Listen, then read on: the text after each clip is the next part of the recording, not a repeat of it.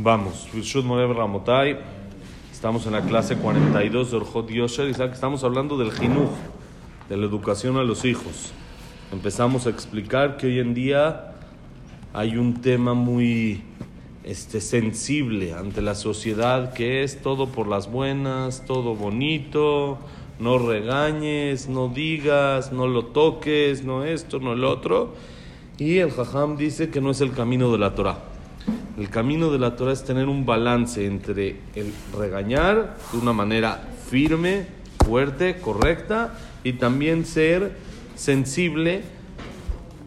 Por otro lado, con los hijos, no ser ni muy, muy, ni tan, tan, es lo que decíamos antes. Sin no ser muy fuerte, ni tampoco ser muy barco, como se dice, sino algo intermedio de si de repente se necesita un regaño, si de repente se necesita una palmadita, no pasa nada. Como dice Shomo Amelech, vamos a ver más adelante, el que José Shivto sonebe no, el que abstiene el palo es porque odia a su hijo, el que no le da regaño y no esto, es porque no lo quiere. Y dijimos el caso de David Amelech con Adonía, que él pensó que él era el rey. ¿Por qué? Como dijo Veloat Sabo Aviv Miyamav. Nunca David Amelech lo regañó.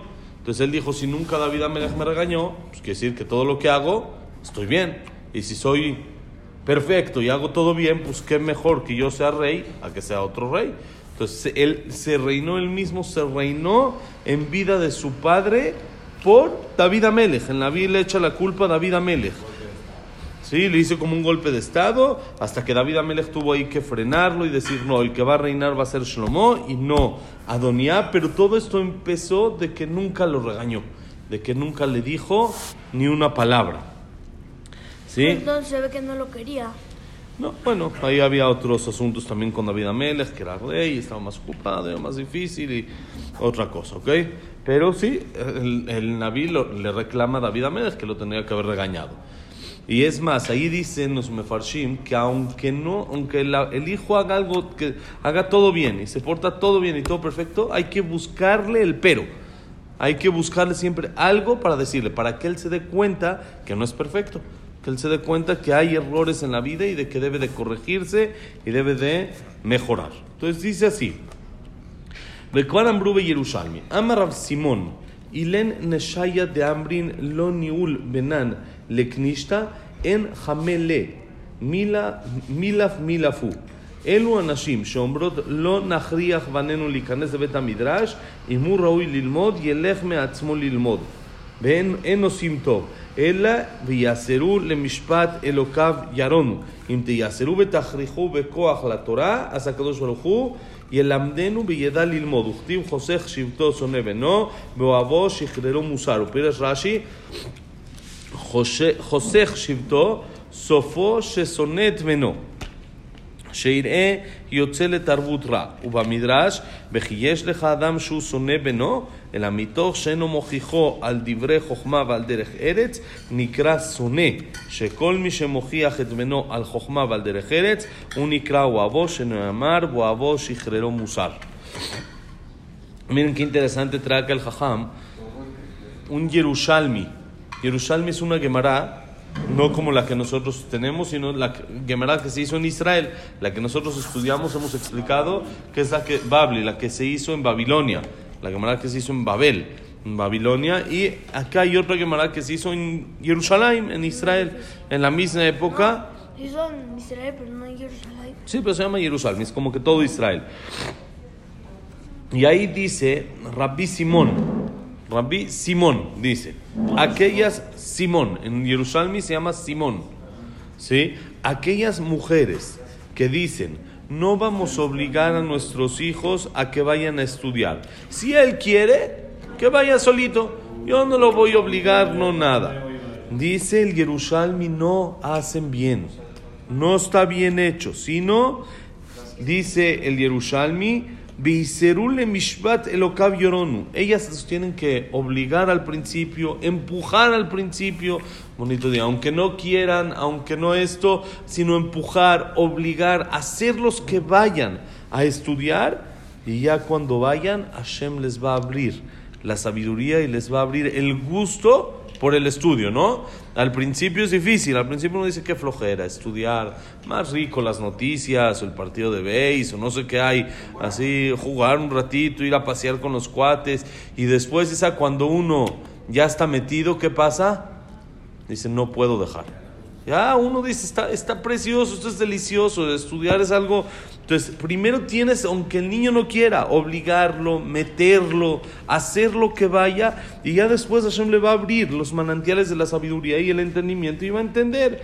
Y ahí trae el Yerushalmi, el pasú que dijimos, que dijo David Amelech en, en eh, perdón, Shlomo Amelech en Mishle, que, dije, que dice, José Shivto Sonebeno el que abstiene el palo, el que frena el palo, el que no golpea, no regaña a su hijo, sonébeno, lo odia.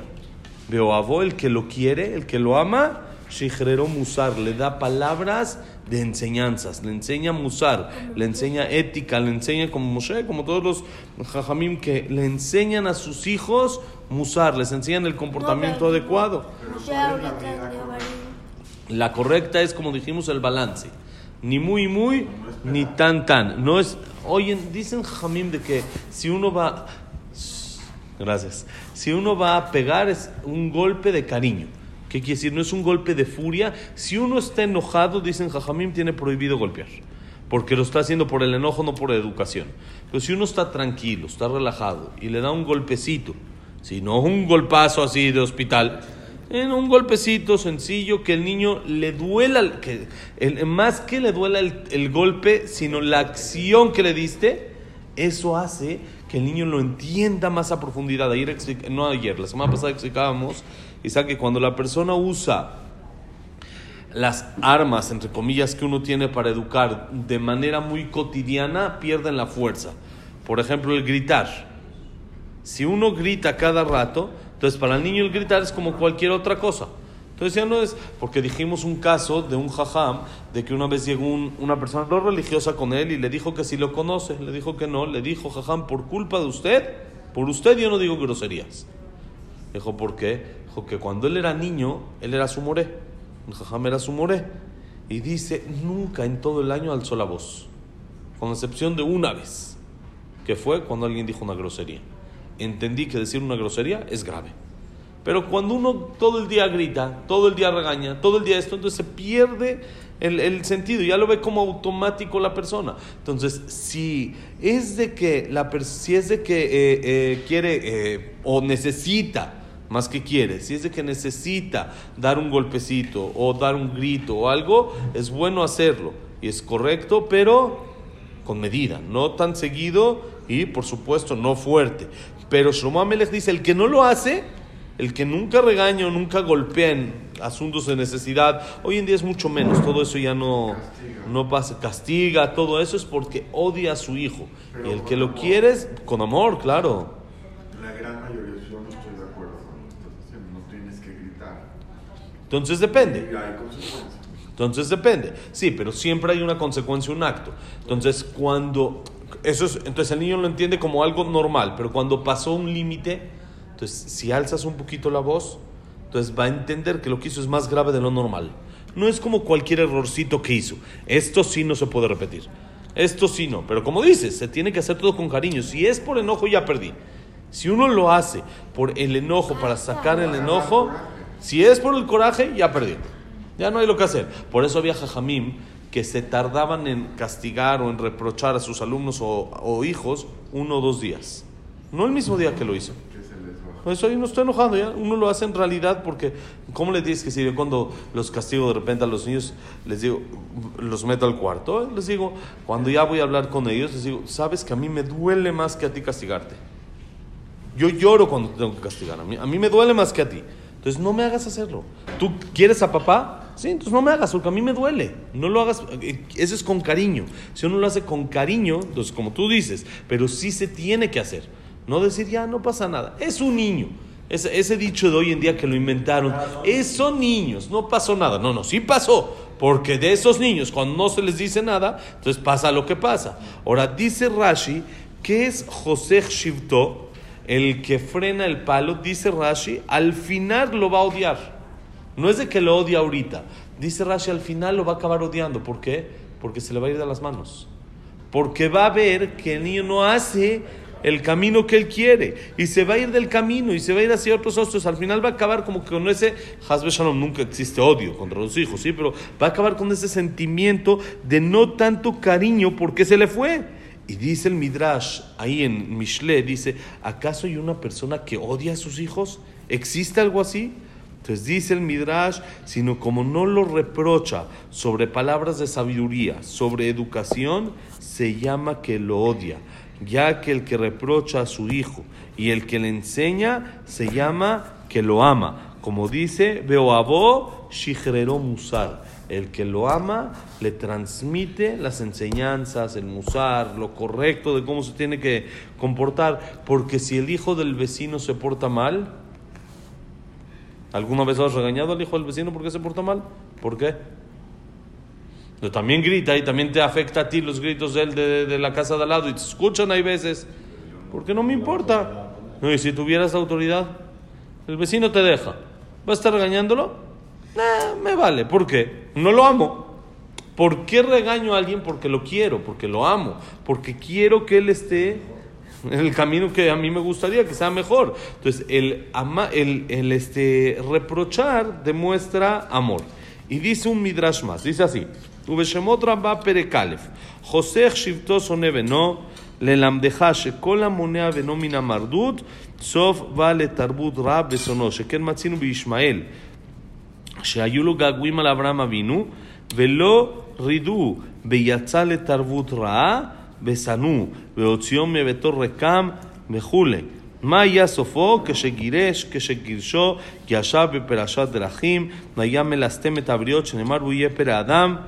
כיוצא בו ויהב יצחק את עשיו, לפיכך יצא לתרבות רעה, על אשר לא רידו, כמו ששנינו חמש עבירות עבר, בעוד שתאב מיתת אביו וביקש להרוג את אחיו.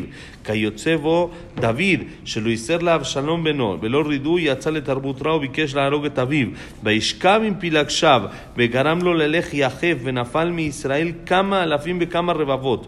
כיוצא בו עשה דוד ואדוניה שלא רידו בייסורים ולא גער בו ולפיכך יצא לתרבות רע וכל המייסר את בנו מוסיף הבן אהבה לאביו ומכבדו שנאמר יסר בנך ויחנך ואומר יסר בנך כי יש תקווה ומוסיף עליו אהבה שנאמר באוהבו שחררו מוסר אתה מוצא שאברהם איסר את יצחק בנו ולימדו תורה והדריכו בדרכיו, תדע לך שבן שלושים ושבע היה כשעקדו אביו וכתיב ואברהם זקן בה בימים ועקדו בכפתו כסה ולא נמנע. לפיכך וייתן אברהם את כל אשר לו ליצחק, כיוצא בו היה יצחק משחרר מוסר ליעקב שלימדו יצחק תורה וייסרו בבית תלמודו לפיכך זכה לברכה ויירש את הארץ ואף יעקב אבינו ייסר את בניו ורידה אותם ולימדם דרכיו שלא היה בהם פסולת שכולם צדיקים כיוצא בו הווה הווה באוהבו שחררו מוסר עד כאן במדרש. Dice el Midrash precioso.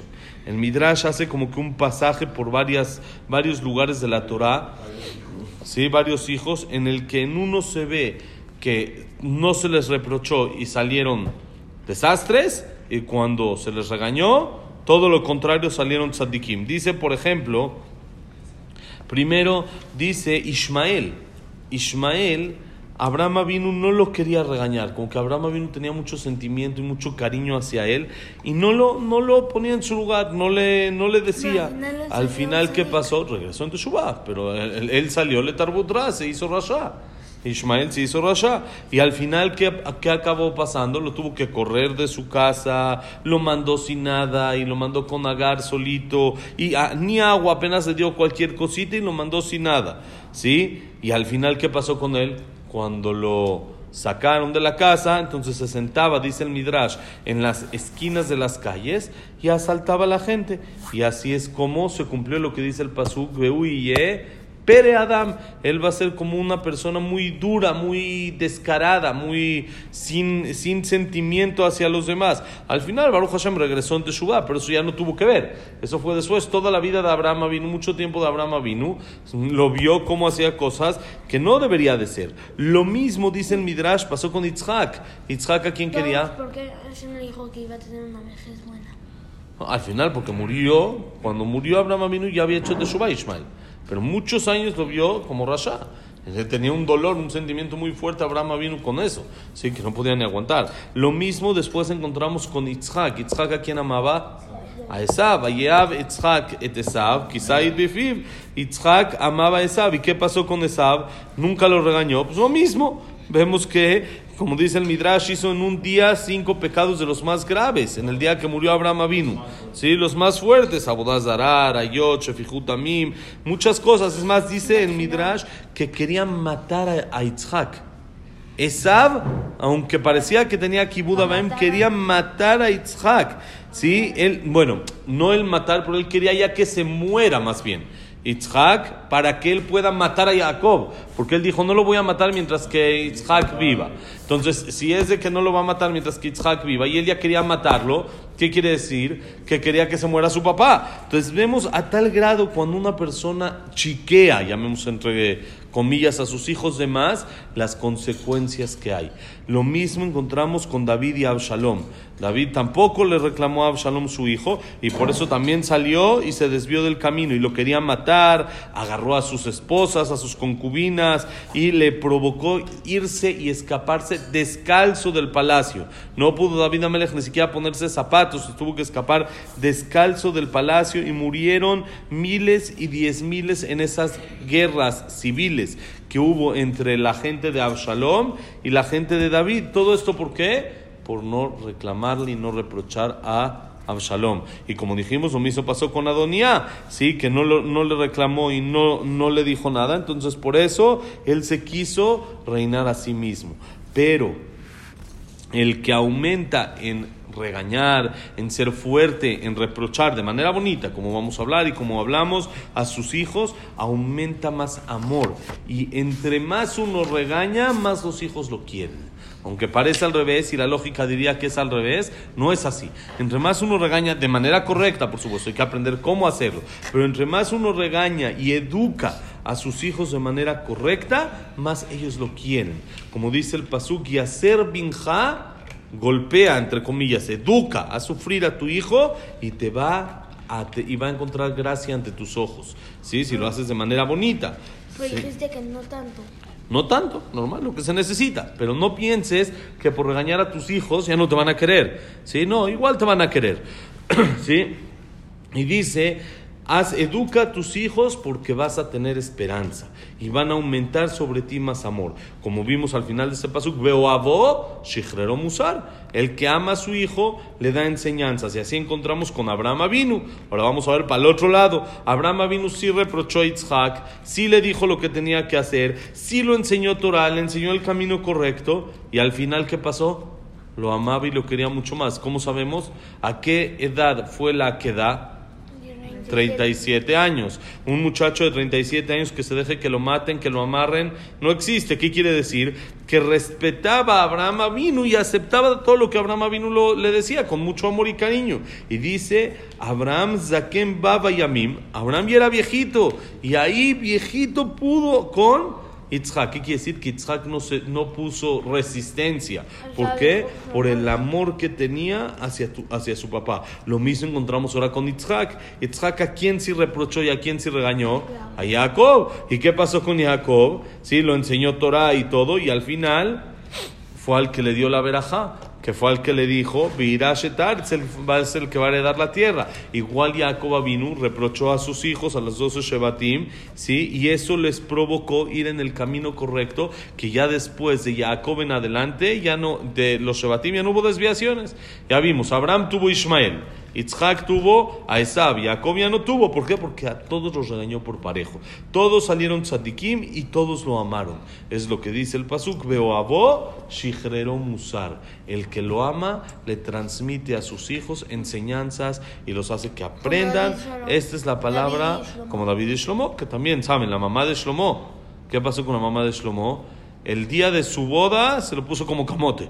Al otro día de la boda fue y lo despertó porque él se casó y al otro día era la inauguración del Betamigdash y él se quedó dormido. Después de la boda estaba con la novia nueva, con esto el otro, y se quedó dormido. Si no somos, no entendemos lo que pasa con Shlomo, pero eso que cuenta el Naví, se quedó dormido y Bacheva dice que fue con Shlomo y lo despertó con una cachetada. El día de su boda, el día de la inauguración del Betamigdash, imagínense, al rey de Israel. ¿Y qué pasó con Shlomo? Miren lo que tenemos todo de Shlomo Amelech, la persona más inteligente, el más esto. ¿Por qué? Porque su mamá le dijo, hasta acá, te estás quieto, ahorita es momento de despertar, nada de dormir. Y fue dura, uno decía, ya, es su boda, esto, déjalo, tiene mucho tiempo con la presión de que estuvo construyendo el Betamigdash, esto, lo otro. No, no, no. O avó, shichrero musar. La persona que quiera a su hijo lo reprocha, le enseña el camino de manera correcta. Besat Hashem que la clase haya sido para Leilun Ishmat Frida Bat Miriam. Hashem, eh, David Ezra Ben Marinuna Batzara, eh, Eduardo Ben Bahía, Yitzhak Abraham Susana, eh, Samuel Ben Amelia, Silvia, Semul Batalla Simcha, Abraham Ben Adel, Sarabat Miriam, Rafael Ben Elvira, Yosef Ben Elvira. Hashem y para eh, Refuah Shelema, Moshe Ben Rosa, Bat Miriam, Evelyn Bat Margaret, Abraham Evelyn, Jacob Linda יוסף בן מזל, סופי בת פרידה. חיים יוסף. יחיאל, חיים יוסף בן אלי נטי. היא משה בן לטיפה, בעזרת השם, פעלינו נשמעת. אה? איזו כסף, רפואה שלמה? רפואה שלמה היא בת אליסה. היא לעילו נשמעת... חיים בן כן, רפואה שלמה. Ben Margaret y de